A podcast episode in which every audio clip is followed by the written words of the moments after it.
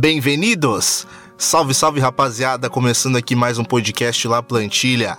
Você tá ligado que o podcast La Plantilha é seu canal com o Campeonato Espanhol e tudo que tá acontecendo na Espanha. Antes de mais nada, já te convido a seguir a gente lá nas nossas redes sociais, no arroba Amplitude FC no Twitter, onde a gente comenta bastante sobre futebol. Não esquece também de dar uma chegadinha no YouTube, com o mesmo nome, Amplitude FC. A nossa página no Facebook também tá bombando. Chega lá no Amplitude FC e dá uma curtida que tá bacana demais. Também não esquece de seguir a gente lá no nosso Medium, onde a gente tá postando textos sobre futebol. Então vamos, vamos nessa, vamos para a quarta rodada do Campeonato Espanhol. E hoje eu estou aqui com os meus parceiros de amplitude para falar mais um pouquinho dessa rodada do Campeonato Espanhol. Fala aí, meu parceiro Smack Neto, como é que você tá, meu parceiro? Tudo tranquilo. Salve ouvintes do podcast, amantes da La Liga, galera que está acompanhando. Mais um La Plantilha para conta. Voltamos da data FIFA e muitos jogos interessantes, alguns resultados surpreendentes e vamos analisar essa, essa rodada aí. Vamos analisar essa rodada. E aí, Felipe Velame, como é que você tá, meu irmão? Salve Nato, salve rapaziada. Um abraço a todo mundo que tá escutando a gente aí. Bom dia, boa tarde, boa noite. E vamos falar que tem bastante coisa pra falar da rodada. Beleza, e hoje para falar da quarta rodada do Campeonato Espanhol, a gente tem a presença especial aí do Gera Lobo. Ele que acompanha bastante a La Liga e vai ajudar a gente a fazer aí esse programa. Salve, salve, Gera Lobo, como é que você tá, meu parceiro? Seja bem-vindo aí ao La Plantilha. Salve, moçada, todo o pessoal que tá escutando a gente aí. Queria agradecer logo desde, desde já a oportunidade de participar. E vamos falar, né? Vamos falar da, da La Liga nessa quarta rodada, que teve muita coisa boa, por essa data FIFA interessante para a Espanha. E vamos que vamos. Então vamos que vamos.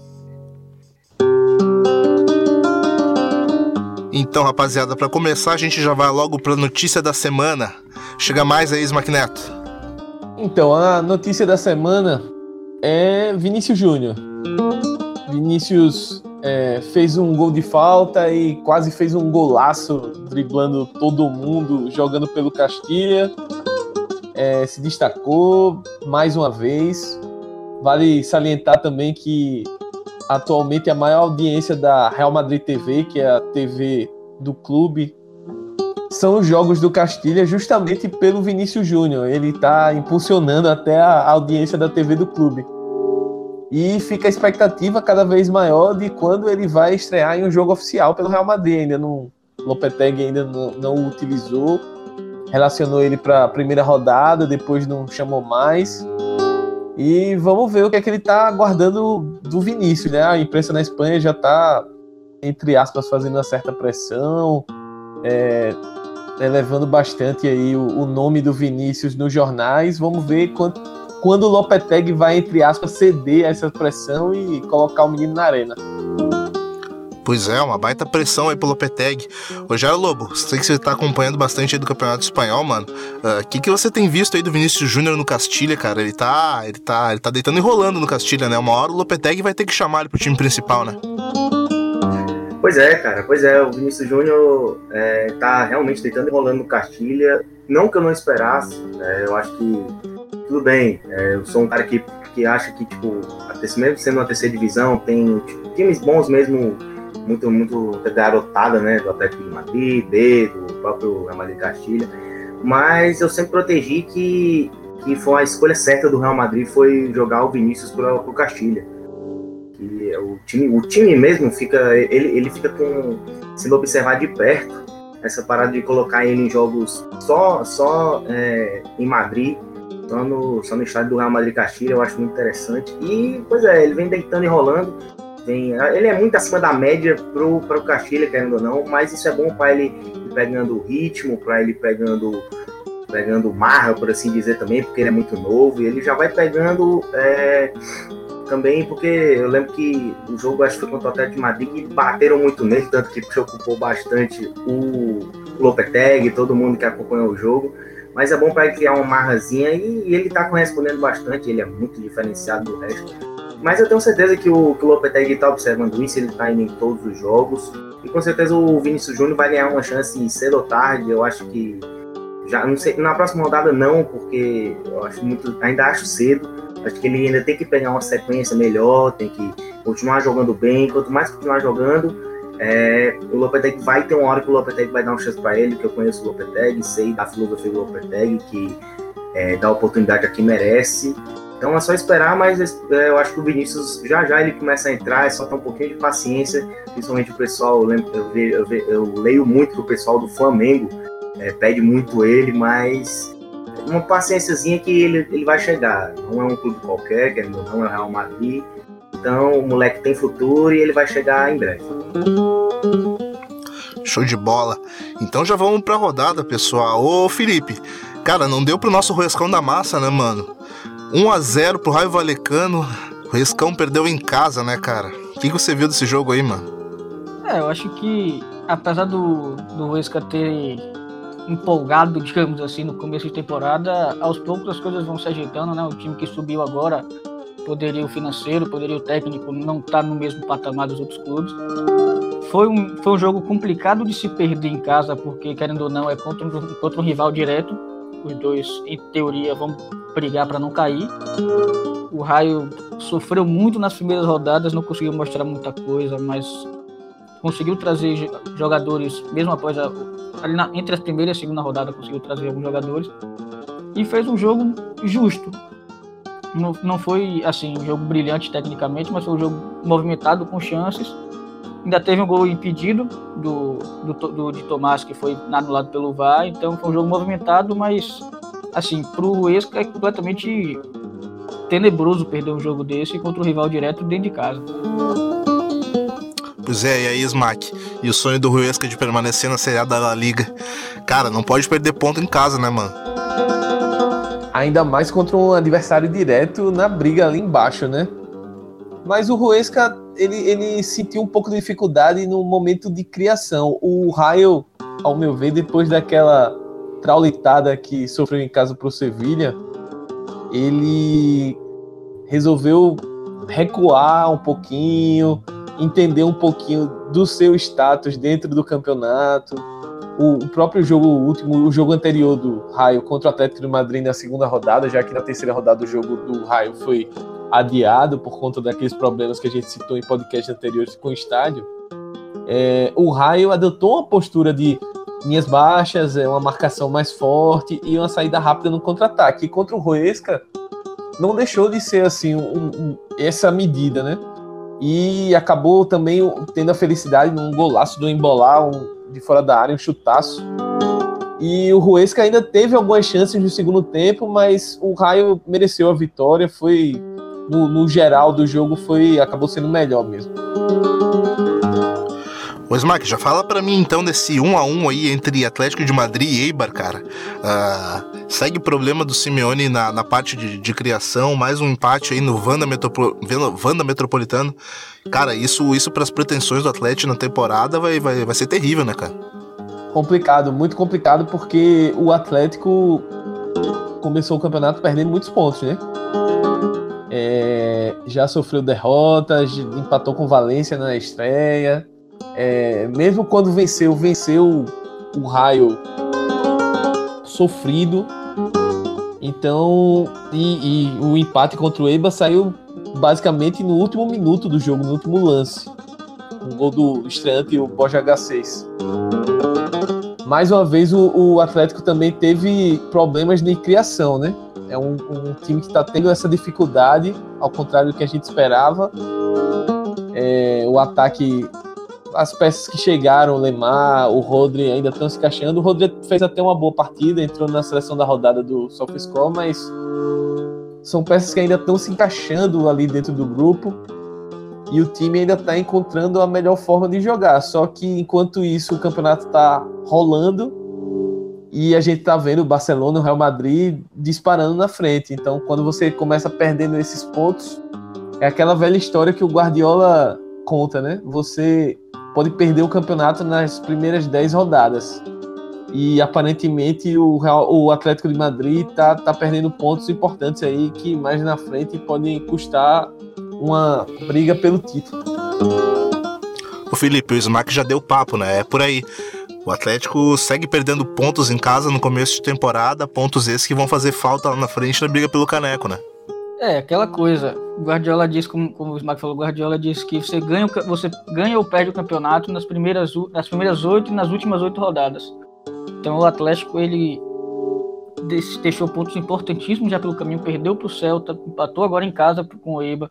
Pontos que ele, se, ele, se a pretensão é brigar pelo título, é tentar desbancar Barcelona, ele não pode fazer. O Barcelona e Real Madrid começaram avassaladores, derrubando todo mundo, 100% de aproveitamento mas 100% não, o Real até empatou, mas tem conseguido resultados. E o Atlético segue naquela. E existiu uma dificuldade assim nos anos anteriores de dificuldade contra times pequenos que se fechariam muito, que não dariam espaço para o time fazer uma das suas principais características, que é o contra-ataque em velocidade, que é a transição. O Griezmann consegue jogar absurdamente em outro nível nessas situações, mas quando você tem que abrir defesas, ele sente essa dificuldade. E o Eibar sendo um, o que é o Eibar, um time chato de se jogar contra, um time que vai não é tecnicamente primoroso, mas vai dar até o último gota de sangue para conseguir o resultado. Não é à toa que tem se mantido na primeira divisão desde que subiu, apesar da diferença absurda de investimento. E é sempre um time complicado se jogar. Se você não tiver concentração ali o tempo inteiro, não tiver disposto a fazer o que você precisa fazer para ganhar, vai acontecer isso. O Atlético deu sorte de empatar, na verdade como o Smack falou no último lance, tem que ganhar esses jogos. Tem jeito. Show de bola. Cara, então já vamos lá, vamos subir para o País Basco, onde a gente teve aí o confronto do Barcelona com a Real Sociedad, o, o Gera Lobo. Cara, esse time da Real Sociedad que tá desfalcado aí do William José, no Anueta é sempre difícil jogar e foi um, foi um baita jogo. O Atlético, o, o a, a, Real Sociedade, aliás, poderia ter saído com a vitória, mas o Ter Stegen fez um, fez um partidaço, né? E o Dembélé, cara, ele continua empilhando gols pelo Barcelona no início do campeonato, né, Gera Lobo? Pois é, cara, Dembélé com esse começo de temporada excelente, tá? Ele tá muito à vontade no time, acho que o Valverde deu uma confiança para ele que ele tava precisando desde que ele chegou. Mas sobre o jogo, é, o Barcelona ele fez um jogo bem abaixo do que, do que se esperava. É, a Real Sociedade teve as melhores chances. Como você bem disse, o Ter Stegen teve um momento na partida que ele pegou umas três bolas seguidas que salvou o Barcelona. Além disso, eu achei uma falta de criatividade também. Tava meio, tava, não estava muito inspirado o Barcelona, tanto que os, os dois gols saíram em escanteio, um bate-rebate que eu, gosto do, do, do Rulli, mas o Rulli Infelizmente ele nunca conseguiu me convencer totalmente. Eu gosto dele, mas nunca conseguiu é, chegar no potencial que eu esperava. Mas enfim, a, a Real Sociedade, mesmo sem o William José, é, apostou muito na, na velocidade, nos contra-ataques, porque a transição, a transição defensiva do Barcelona tem muitos problemas, ainda, ainda tem muitos problemas, pegando um time mais rápido assim de transição. Mas a Sociedade não fez um jogo ruim, muito pelo contrário, jogou bem, num Anoeta que voltou a. Que voltou, que voltou, né? Foi renovado, tá muito bonito por sinal. Mas infelizmente não, não deu, saiu na frente ainda. Mas sofreu dois gols bobos, por assim dizer, dois gols que não é para se tomar, ainda mais contra um Barcelona da vida. E agora é hora de levantar a cabeça. Já tinha, já tinha entregado, entre aspas, um resultado para o Leganês fora de casa, quando abriu 2x0, tomou, tomou um empate. Então acho é bom, é bom é, a ideia é muito boa do, do Garitano. É, tem, tem peças excelentes, Guilherme Mendes, o Zubeldia, o próprio William José, é, agora tem o Sandro, mas é bom pensar um pouquinho e olhar esses, esses pontos perdidos. É, pro Barcelona ainda deixo, mas da forma que aconteceu, eu achei que eu achei que não, não foi tão bom assim. Mas contra o Leganês, por exemplo, não pode perder pontos bobos assim. Mas a equipe está num caminho bom, a equipe tem muito talento. Pois, Mike, no Anueta é sempre complicado de jogar, né? Mas é como dizem aqui no Brasil agora, segue o líder. Segue o líder. Segue o time do Messi. Mas como tu falou, Nato, no Anueta é sempre complicado. Gera lembrou bem que o, a reforma do estádio foi o primeiro jogo da Sociedade em casa no, no campeonato. O estádio ainda está concluindo o, atrás de um dos gols ainda está concluindo, sendo concluída a reforma, mas está muito bonito. É, fizeram uma toda uma cerimônia tal. É, foi, foi muito legal assim e, e, interessante ver a sociedade mais um jogo que ela sai na frente e não consegue fechar o jogo, digamos assim. Tudo bem que o adversário dessa vez foi o Barcelona, não foi um time do mesmo tamanho ou de um patamar menor, mas é interessante como o, o, a Real Sociedade está tendo dificuldades em fechar os jogos. Abre uma vantagem, foi assim contra o Leganês, por exemplo, abriu uma vantagem e depois sofreu um empate. Então é um, é um, time que tem que ficar de olho. Acho que o único jogo, o, a vitória da Sociedade foi justamente contra o Villarreal quando saiu perdendo. E aí conseguiu a virada. Então é, é, o time tem que ficar esperto quanto a isso, melhorar no, a atenção, o foco no, durante o jogo inteiro. Não pode parar de jogar na metade do jogo ou só jogar uma parte do jogo. Pois é. O Felipe me fala uma coisa. Uh, Barcelona ele fez o dever de casa. Embora seja difícil pra caramba jogar na Noeta, a gente sabe que a região do País Basco ela, ela causa esse tipo de atrito para todo mundo que vai jogar lá, mas o Barcelona ele fez a lição de casa antes de fazer seus compromissos pela, pela Champions League, né, cara? E pode agradecer muito o Testeg, né? Que apesar de novo ainda, que às vezes até parece que não, pelo tempo que ele tá jogando no Barcelona, pelo nível que ele tá, mas ele é novo ainda. E ele é um goleiro que ele consegue garantir pontos ao seu time. O que é importantíssimo, ainda mais numa liga competitiva como é, como é a La Liga. Barcelona, como o Gira falou, mostrou seus problemas de transição defensiva, mostrou seus que ainda está se ajustando na temporada. E me parece às vezes até que acaba empacando um pouco em termos de construção, no sentido de acabar dependendo de uma genialidade de Messi, de um passe de Messi que desloca, que destranca a defesa.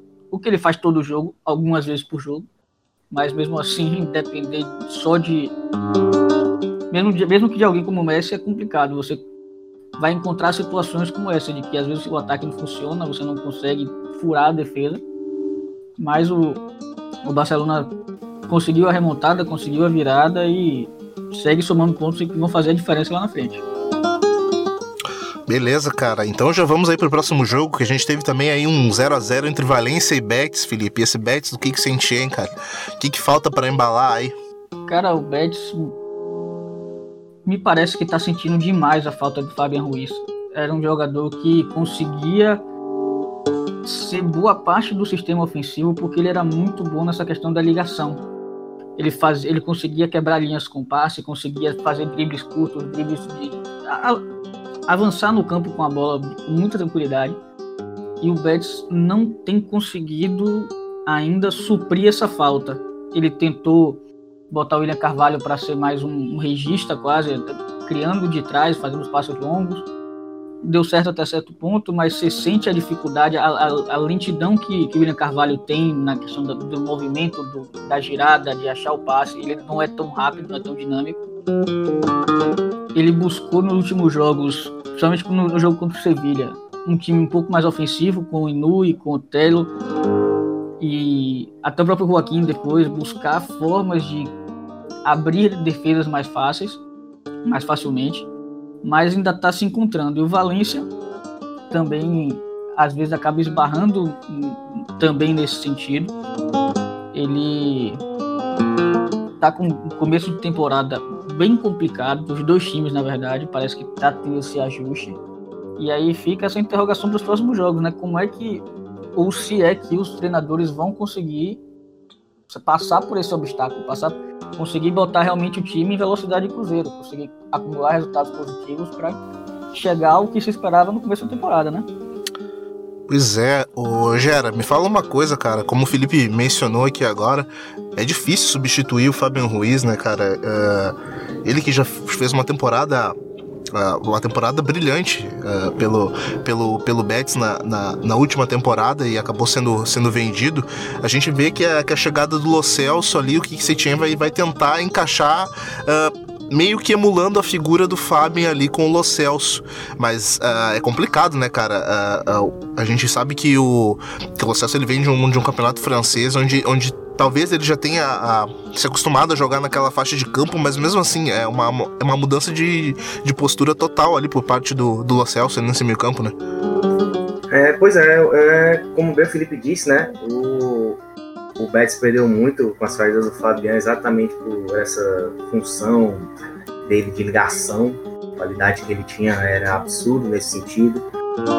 É, mas eu vejo o Lo Celso como uma boa, uma boa, um bom substituto, porque eu ainda acho o Lo Celso, claro, o Lo Celso não tem o passe do Fabian, não, não é um, não tem a genialidade do Fabian de achar um passe na por trás da defesa, mas ele traz uma versatilidade maior, ele traz uma dinâmica maior e eu acho que isso vai ser importante contra defesas mais, mais bem postadas, mais compactadas, que tenha mais dificuldade de, de passar. É aquela coisa, o Betts, ele tem a filosofia do Sentien é muito bem é muito bem feita, é muito muito bem é, adaptada para ele. É, a ideia dele é muito boa. Os zagueiros mais avançados, é, uma amplitude dos dois, dos dois pontas, que hoje é o, é o Francis e o, e o Firpo. É, o guardado e o Canales aproximando mais para receber. O problema é que falta criação. Falta criação. É um 3-4-3 que eu ainda acho que falta mais participação do Boldebur, do, do Inui. O Inui é, é um cara que, que gosta da velocidade, não é tanto de armação, por assim dizer. Mas é, o grande problema do Betis não é não é posse de bola, não é ficar com a bola, é, é definição no último terço do campo. É, o último teste do campo do Betis, pelo menos nesse começo de temporada, tem falhado bastante. É uma equipe que não está sabendo finalizar jogadas. As principais jogadas que, pelo menos eu vi do Betis, vem com o Fico na esquerda, porque o Fico é um excelente ala, é um cara que gosta do conteúdo, forte, rápido. As, a maioria das boas jogadas estão acontecendo por lá. Então o Betis é uma equipe meio que sem criatividade para finalizar, não está conseguindo finalizar as jogadas direito.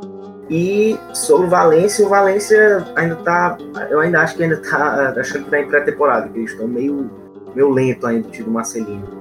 Uma equipe que, que tem, também tem ideias muito boas, um time que gosta da velocidade, gosta da transição. É, eu acho que o, Guedes, o Gonçalo Guedes, que voltou, reestreou no caso, né, contra o Betis, eu acho que ele vai ser muito importante nisso. Ele entrou bem, por sinal, é um cara que se der liberdade, ele vai maltratar, ele vai, ele vai ser importante. O Rodrigo é o que mais tenta, porque enfim, ele tem muita liberdade ele tanto pelo meio como pelos lados.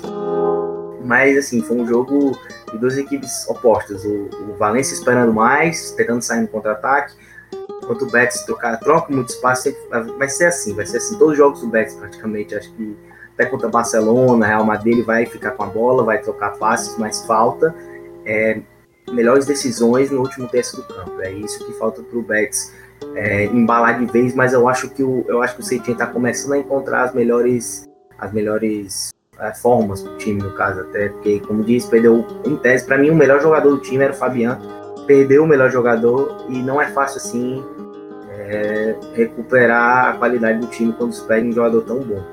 Mas Lo Celso, Canales, eles vão ser importantes. Eu acho que em breve o Betis vai voltar às cabeças, por assim dizer. Pois, Smack, como o Gera Lobo falou pra gente aqui, cara, uh, esse time do Valência, ele, ele parece que tá achando a melhor formação ainda, né? A gente sabe que esse time do Marcelino Toral, ele acabou, inclusive, perdendo o Condongbia agora uh, no, no, meio do jogo. Cara, vai ser, vai ser complicado uh, para recuperar esse jogador, ainda mais se tratando de Champions League. A Champions League já tá batendo na porta aí pro Valência.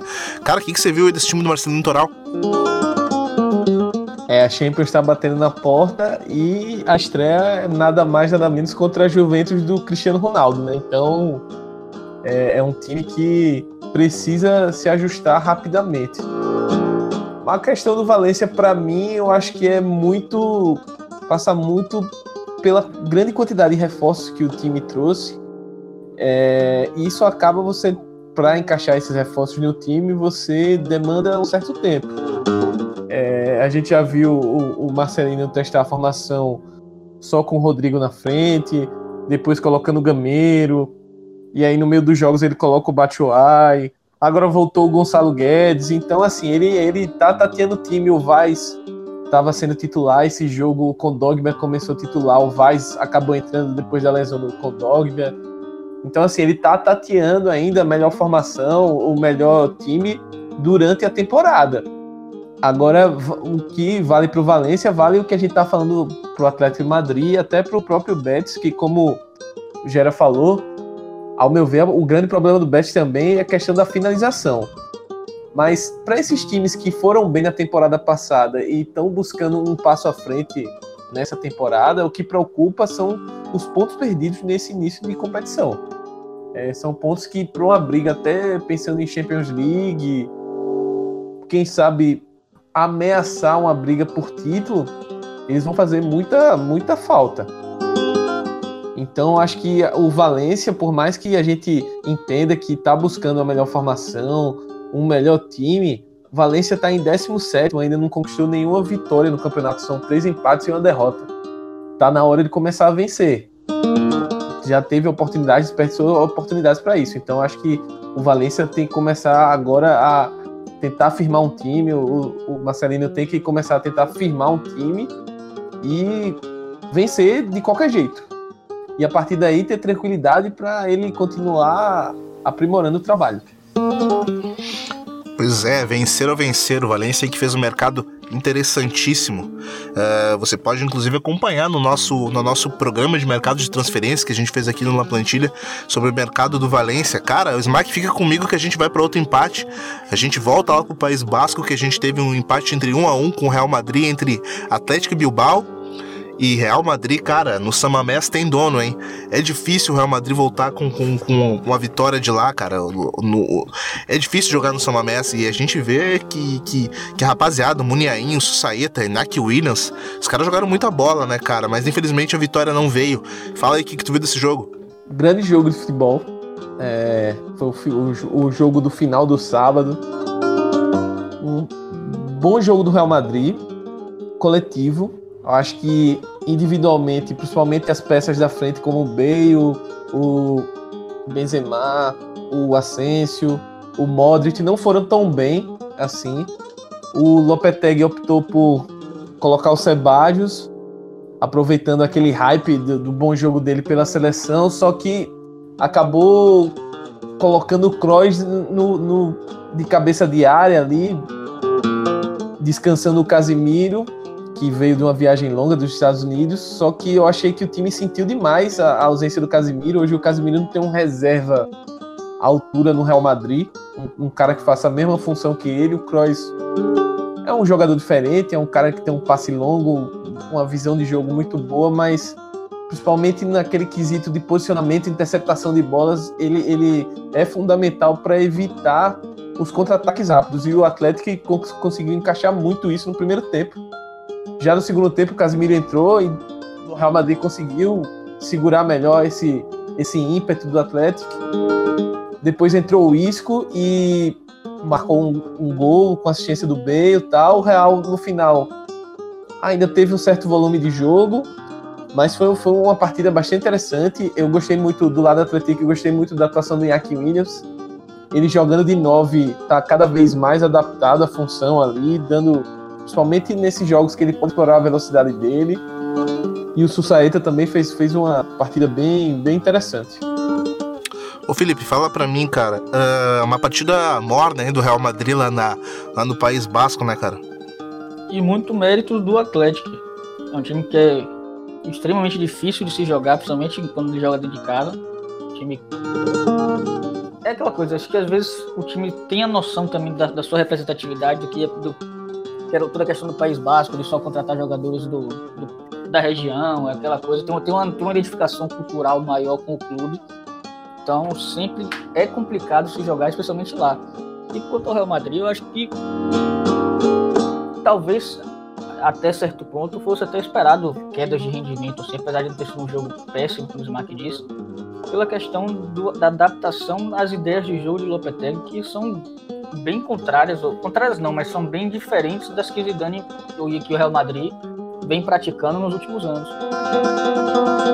Então, talvez de certa forma pudesse se esperar esse tipo de, de, de queda no rendimento mesmo, apesar de que, como o próprio Smack falou, quando com a, entrada de Casemiro no segundo tempo, o time conseguiu botar a bola no jogo, conseguiu se segurar mais, não, não, não ser tão exposto e tivemos uma partida abaixo da, das principais peças do Real, né? O próprio Bale.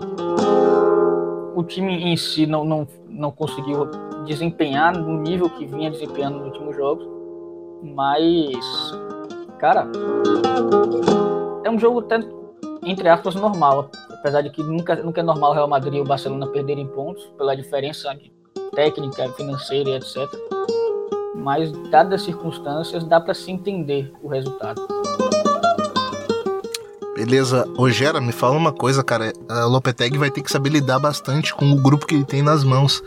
Depois dessa partida que, que a que a Espanha acabou fazendo frente à Croácia, uh, se levantou muitas hipóteses de, de meio campo para o Real Madrid. A gente viu aí a inserção do Dani Ceballos, que, com, que com, no comando do Zidane era pouquíssimo utilizado. Uh, Lopetegui ele vai ter muitas peças na mão para essa temporada. Ele vai ter aí um Asensio que está em chamas, está voando.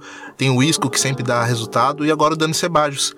Cara, ah, o uh, que você projeta para Real Madrid? Uh, se tratando de futuro e se tratando também desse jogo que ele, que ele acabou realizando lá no País Basco. Pois é, é o Lopetegui ele, ele tem um repertório muito grande de jogadores na mão, jogadores que vem se destacando, como se diz, Ceballos, que sempre foi um grande jogador, mas eu nunca entendi porque o Zidane não deu as devidas chances para ele.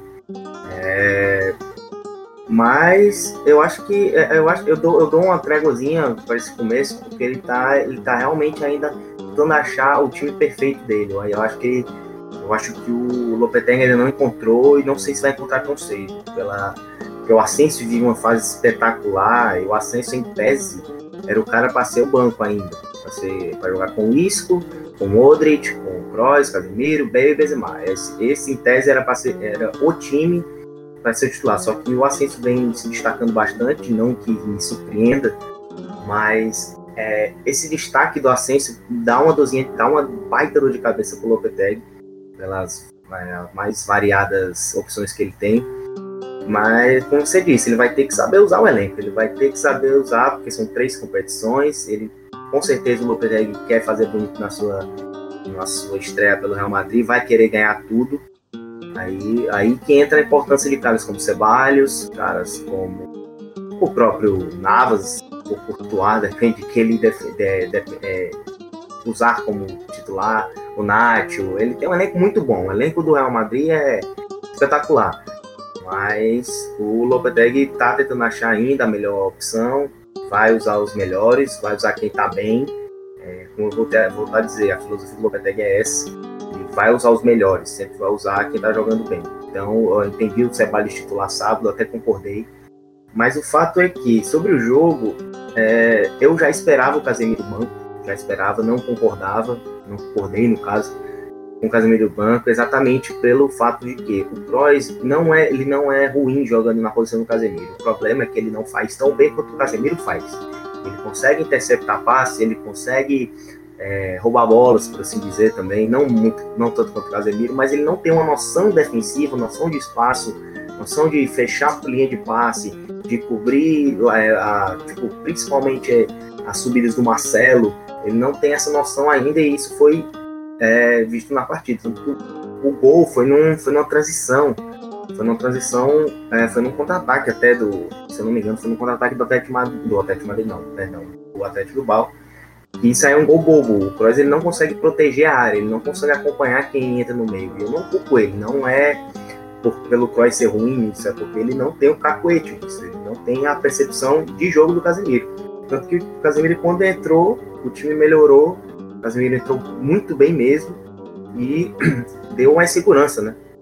É, sobre os, acho que o, como bem disse o Neto, o Sente muita falta de Bale, de Benzema. O Bale nem tanto, o Bale até que foi um segundo tempo bom. Mas Benzema faltou muito, o Asensio também deixa, é, faltou muito. O Modric foi mal na partida. É estranho falar isso do Modric, mas ele foi mal. Acho que faltou. É, até também às vezes achei que faltou criatividade para o Real Madrid chegar. Acho, que a válvula de escape mais importante do time, querendo ou não, é o Sérgio Ramos. O Sérgio Ramos vem ajudando demais na criação do Real Madrid, seja em lançamentos, seja saindo jogando, porque ele gosta de jogar mais avançado ali na defesa e isso é muito importante. É, nem, é, são poucos os times que tem zagueiro. Acho que nenhum time tem um zagueiro que sabe sair jogando como o Sérgio Ramos, assim dizer. É um espetáculo é, de zagueiro. Mas é isso. Sobre o Atlético, sobre o Atlético Bilbao, o Iñaki Williams segue fazendo a função de 9, como também já disseram, muito bem, no sinal. cara que tanto é, ele sai, claro, ele não é a função de 9, mas ele, ele faz. Ele maltrata bastante os zagueiros, ele corre bastante, é, gosta de brigar também no alto, porque é um jogador alto.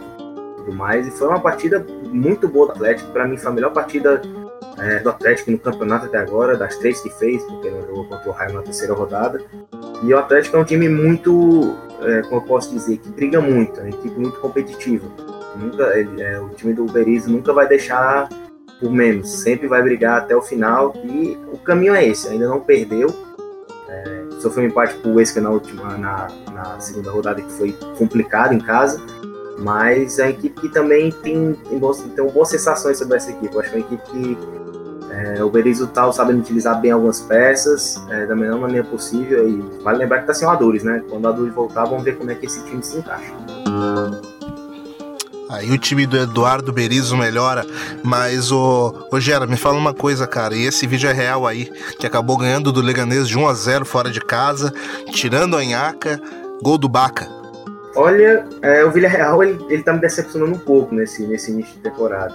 Eu achei que o time ia saber é, usar bem esse tempo que teve, mais tempo no caso que teve, tem com o Javi Calerra. Achei que o time, além, além disso, fez teve bons reforços, teve o Ekambi, que me lembra muito bacana, muito. Quem me segue no Twitter sabe que eu falo muito disso. O Lain é bom jogador, mas assim, eu achei a formação dessa partida, o Atlético de o Madrid não, Vila Real, até meio medroso, por assim dizer. Aqui pode ver que o, o, Legan, o Leganês finalizou bem mais, finalizou, finalizou bem mais, não só por lá em casa, mas porque é uma equipe que gosta de jogar para frente. Uma coisa que eu tô gostando do Leganês é que o Maurício Pellegrino é, claro, depende da partida, mas ele é uma equipe que gosta de atacar. Tem bons jogadores, tem o Roland, tem o Elzar, e soube, é, soube é, utilizar esse momento bem assim, conturbado do Villarreal. Porém, mas, mas a vitória, o que importa é a vitória. O que importa foi a vitória, o Villarreal tem, ainda pode render muito mais para uma equipe que vai jogar a Europa League. Mas é, eu ainda acho também que o Caleiro ele está tentando achar a melhor formação. Ele não, não mantém uma formação, principalmente no meio de campo. É, a perda do Rodri foi muito, foi muito prejudicial. Era o cara que fazia o time jogar, junto com o Paulo Fornaus, que, que eu acho o melhor jogador da equipe, mas que estava no banco. Provavelmente também teve um. O Caleiro é, poupou um jogador para estrear na Europa League e, felizmente, né? Felizmente deu certo deu certo, mas é aquela coisa, o Villarreal ainda precisa é, empolgar mais, ainda precisa mostrar mais pro torcedor, porque o começo não é bom. Show de bola. Então já vamos para Espanhol e Levantes, Maquineto. 1 a 0 Espanhol, cara, com gol do imortal Sérgio Garcia. Grande Sérgio Garcia, meteu o gol. Mas eu queria destacar a atuação do Léo Batistão nessa partida. Achei que ele entrou bem, ele, ele vem jogando bem no, de forma consistente no time. O Graneiro também, eu acho que teve uma atuação interessante ali, roubou a bola que gerou a, a jogada do gol, estava esperto. O espanhol marcando muito a saída de bola do, do Levante, levou dificuldades para a equipe do Levante. Levante que é um, é um time que está acostumado a jogar defensivamente e sair rápido nos contra-ataques. O, o espanhol conseguiu abafar isso. O Levante teve poucos poucas oportunidades de encaixar o, o seu, o seu jogo da forma que ele está acostumado a jogar. E olho no espanhol, tá, tá bem aí na tabela, né? O time já tá com na quarta colocação, sete pontos. Tá na, no bolo das equipes ali com sete pontos começou bem o campeonato. Teve, teve vitórias interessantes, venceu o Valência, né, na rodada passada.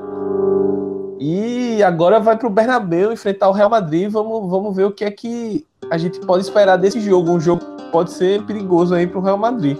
Pelo lado do Levante, eu acho que o, o Morales mais uma vez foi um dos melhores em campos, em campo pro, pro Levante, mas ainda assim o time uh, não, não conseguiu é, executar sua estratégia, como eu falei antes, não teve muito espaço para correr, para explorar a velocidade e acabou no final ali teve uma cobrança de falta do Enes, mas não conseguiu marcar. Então precisa abrir o olho também o Levante, que tem, tem feito fez uma boa partida na estreia contra o Betis, mas a partir daí é, não, não conseguiu vencer ainda no campeonato.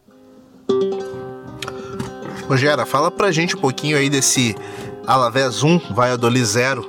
Aí o Alavés arrancando uma vitória fora de casa aos 48 do segundo tempo.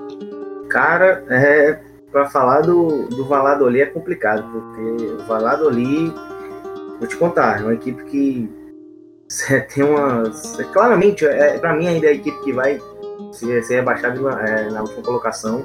E esse, campeonato, esse começo de campeonato explica bem isso, mas é uma equipe que até se defende bem. Tem um, tem um jogador muito bom chamado Tony Villa, mas, cara, não tem criação, velho. Não tem criação, é uma equipe que muito sem criatividade alguma no ataque, sem criatividade alguma. Tanto que depois de quatro rodadas segue sem fazer um único gol. Isso é muito preocupante. Tudo bem, é, fez bom jogo contra o Barcelona, é, segurou o Getafe fora de casa, no Coliseu, tudo bem, mas falta muito para Valladolid. Tudo bem, às vezes é uma falta de sorte, como até nesse jogo, com o gol do, do Ibai Gomes no final da partida, mas tá complicado, tá complicada a situação do Valladolid. Já sobre o Alavés, o Alavés até que surpreendendo, surpreendendo, ganhou, chegou a segunda vitória, sete pontos já. É, o Abelardo é um bom técnico, mas ele perdeu algumas peças importantes. Mesmo assim, tem jogadores bons, assim, jogadores que conseguem, é, conseguem atacar bem, conseguem maltratar um pouco os adversários, como um ataque com Caleri e Guidetti. Guidetti, que eu acho um jogador até meio exagerado, as críticas em cima dele, eu acho um bom jogador. Caleri é um cara que todo mundo conhece já. É, o Abelardo sabe montar a equipe, ele sabe, tem, tem até, ele sabe montar, com o que tem, ele sabe montar o time. E o começo é bom, o começo provavelmente não vai manter, porque, enfim, é uma equipe com um elenco bem raso, um elenco bem limitado também, mas conseguiu importante vitória, isso que importa. É isso que, que importa no campeonato, ainda mais brigando com uma equipe que ganhando de fora de casa de uma equipe que vai brigar para não cair, assim como o Alavés, acredito eu. Eu acho que o Alavés vai conseguir aprontar muita coisa. Mas foi, foi uma vitória muito importante, com atuação ok, é, com a equipe pior fora de casa, boa, mas não tem muito o que falar do Alavés. Eu acho que, eu acho que esse bom início do Alavés vai parar assim que ele pegar uma sequência ainda mais difícil. Pois é, já já pode acabar o conto de fadas, assim como o Gera falou eu também. Eu também tenho um certo apreço pelo atacante sueco Guidetti, cara que jogou no meu Celtinha, mas vamos lá, o ex-Maquineto. Vamos aí para esse Sevilha 0 a 2 enfiou um 0 a 2 no Getafe com uma com um gol logo no começo, né, cara? Golzinho aí aos 3 minutos do Angel. Como é que foi esse jogo, Smack? Exato. É o jogo dos sonhos do Getafe, né? Como a gente vem alertando aqui no, no podcast, quem acompanha a gente, quem assina o feed, galera, quem assina o feed do Amplitude, é, sabe que o Getafe é uma equipe muito defensiva, é uma equipe que tem a sua proposta bem clara de defender bastante, mesmo quando joga em casa, mesmo atuando contra equipes do mesmo nível ou de nível, entre aspas, menor. E ainda assim é, é uma equipe que sai, busca os contra-ataques, busca é, o espaço, dar o campo para o adversário e tentar sair no contra-ataque. E teve a competência de marcar um gol logo aos três minutos, o que normalmente isso vai mudar o, o cenário da partida. Né? Então, a, a, defesa teve uma, uma boa atuação, o Bordalás montou as suas duas linhas de quatro características bem compactas. O Angel marcou o, o, segundo gol ainda no primeiro tempo, aos 38. Ou seja, largou a primeira etapa com 2 a 0. Ficou difícil para o Sevilha reagir no, no segundo tempo. Marcou um gol, pressionou, mas não foi o suficiente. E sobre o Sevilha, eu acho que o, o, depois daquele primeiro jogo que goleou o Raio Valecão fora de casa, a gente deu uma, uma leve dose de empolgou com o Sevilha, mas desde então foram duas derrotas, essa de agora e a do clássico, ou seja, o time vem na sequência de duas derrotas e um empate. Então é bom o time do Martin ficar aí de olho aberto. Acho que o Banega fez uma boa partida, mas precisa da ajuda dos companheiros. O, o Rock Mesa não acompanhou. não foi tão bem nessa, nesse jogo. Uh, no ataque, o ataque Nolito não foi tão bem também. Eu acho que ficou devendo um pouco. E o André Silva marcou um hat-trick na primeira rodada. Desde então, deu uma estacionada. Tem que dar uma acordada também. Acho que o Sevilla também é um pouco similar com a questão do Valência, né? São vários jogadores chegaram também nessa, nessa última janela.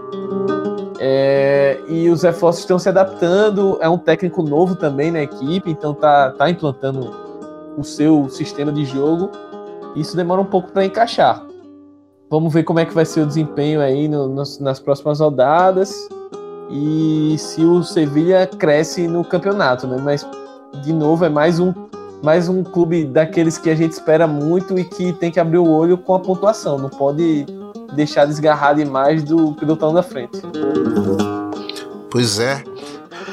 O Sevilha acabou colocando a gente no modo empolgou logo no início do campeonato, cara. Frente ao Raio Valecano. De repente era o Raio Valecano que não merecia é, tantos holofotes da nossa parte. Mas, ô Felipe, chega aí, cara. Cheguei que a gente vai comentar agora um Girona 3 a 2 no Celta de Vigo, cara. Teve um golaço do Iago Aspas, mas, mano, em 2018, tomando o gol do Stuani. Fala aí, Felipe.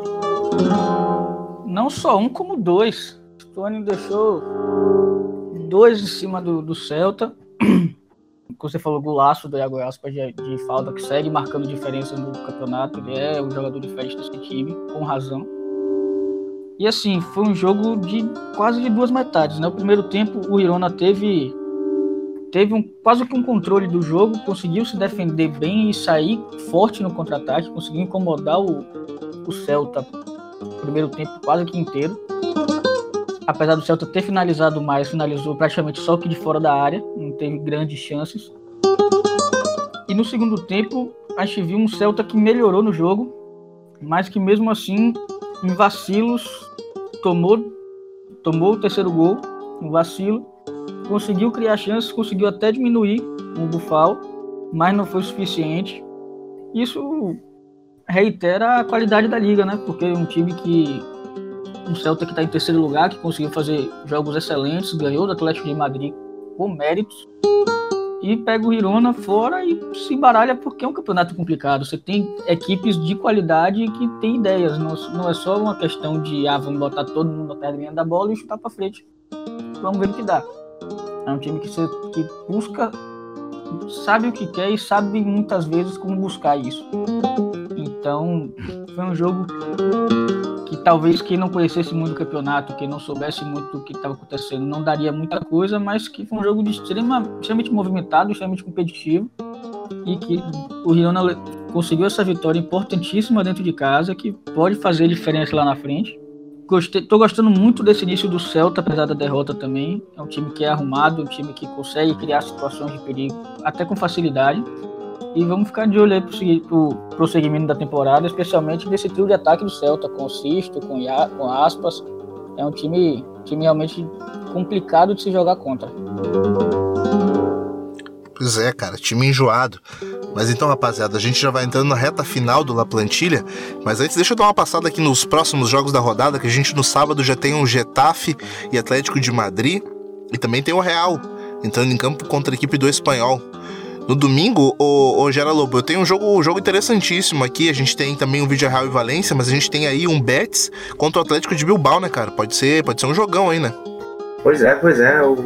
Vamos ver se agora, vamos ver se o Betis contra, contra o Atlético de Bilbao, o jeito intenso que o Atlético de Bilbao joga, vamos ver se o, ver se o Betis dá uma, dá uma melhorada né, na temporada. Vamos ver se a, se a vitória, se, uma, se o Vitória no meio de semana aí pela Europa League dá uma dar um, um, um, gás né, na equipe. Falta isso, falta isso, falta um gás no Betis. Eu acho que o Betis vai estar muito acomodado ainda.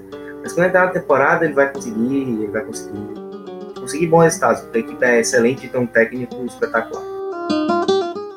Para fechar a rodada do domingo aí, a gente tem aí o Barcelona contra o Girona. Mas, rapaziada, como eu já tá, como eu estava falando para vocês, a gente já vai entrando na reta final. Ô, Smack Neto, uh, você pode falar um pouquinho pra gente dessa parceria que a gente tá fazendo aí com a HTE Esportes? Porque agora o Lamplantilha tá, também tá saindo pelo site deles, né? Exato, exatamente. É, para quem quiser aí conhecer htesports.com, é um site que fala não só de futebol, mas de esportes americanos, de rugby, é, de esportes olímpicos também. E, assim, é uma parceria bem interessante. Nosso podcast está sendo é, upado por lá também. Então, é mais um local que você pode encontrar, além dos, do YouTube, do Spotify, dos agregadores de podcast, iTunes, Cashbox, enfim. E é isso. Já adiantando meu adeus aqui, agradecer ao Gera pela participação no podcast. Abraço Nato, abraço Felipe e continue acompanhando o La Plantilha. Em breve mais surpresas também. Pois é, cara, em breve mais surpresas. Já já a gente está chegando aí com mais conteúdo sendo disponibilizado por outros parceiros. Já aproveitar e agradecer a confiança do pessoal do HTE Esportes por fechar com a gente. Rogério Lobo, meu parceiro, muito obrigado pela sua presença aqui no La Plantilha, cara. Seja, seja sempre muito bem-vindo aqui quando quiser participar aqui com a gente para conversar sobre as rodadas do Campeonato Espanhol. Você que, você que sabe bastante aí é, sobre o tema. Cara, por favor, dá aí suas redes sociais. O pessoal que quiser te seguir no Twitter, pode pode dar seu Twitter. O pessoal que quiser saber o que você tá falando sobre futebol, cara, faz como? É, eu que agradeço, eu que agradeço já a participação. É, falei no começo, mas eu agradeço de novo, porque sempre quis, né? Sempre quis falar sobre futebol espanhol, que é minha paixão, por assim dizer. E La Pantilha eu já vinha acompanhando, querendo ou não, né? já tinha escutado outras edições. Achei interessante e gostei da ideia e fui participar aqui, bater um papo com vocês. Sobre minhas redes sociais, é arroba Geirinha Lobo lá no, lá no Twitter, no Facebook, quem também quiser adicionar, é Geira Lobo. E também eu escrevo algumas coisas assim no Medium, não só sobre futebol espanhol, claro, mas escrevo sobre seleção brasileira, o que for, tudo que for relacionado ao futebol lá no Medium, arroba Geirinha Lobo também. E mais uma vez agradeço a participação e quando quiser é só chamar que a gente vai bater um papinho sobre futebol espanhol. Um abraço. Um abraço, meu parceiro. E aí, Felipe Velame, meu parceiro, com você faz o quê? Quem quiser te seguir nas redes sociais. Salve, rapaziada. Mais um ótimo programa. Agradecer a participação do Gera, ele trouxe, agregou muito ao programa hoje. E quem quiser acompanhar um pouquinho o que eu, que eu tô falando, o que eu tô pensando, vai lá no Felipe Underline Velame, no Twitter. E segue acompanhando a gente aí que tem muita coisa boa vindo. Tem umas surpresas boas para anunciar por aí, mas vamos, vamos aos pouquinhos e até a próxima. Pô, baita lembrete. Se você já estiver pelo Twitter é, seguindo essas feras aqui que, que estiveram na plantilha, também já pode dar uma chegadinha lá no arroba Nato Natoso e me seguir também. Cara, uh, reitero o convite. Não deixe de seguir a gente nas nossas redes sociais, no arroba Amplitude FC, no Twitter, arroba o Amplitude FC também no YouTube, no Facebook e no Medium. Pode seguir que a gente tá por lá. Então é isso, rapaziada. Até semana que vem no próximo La Plantilha. Tchau, tchau.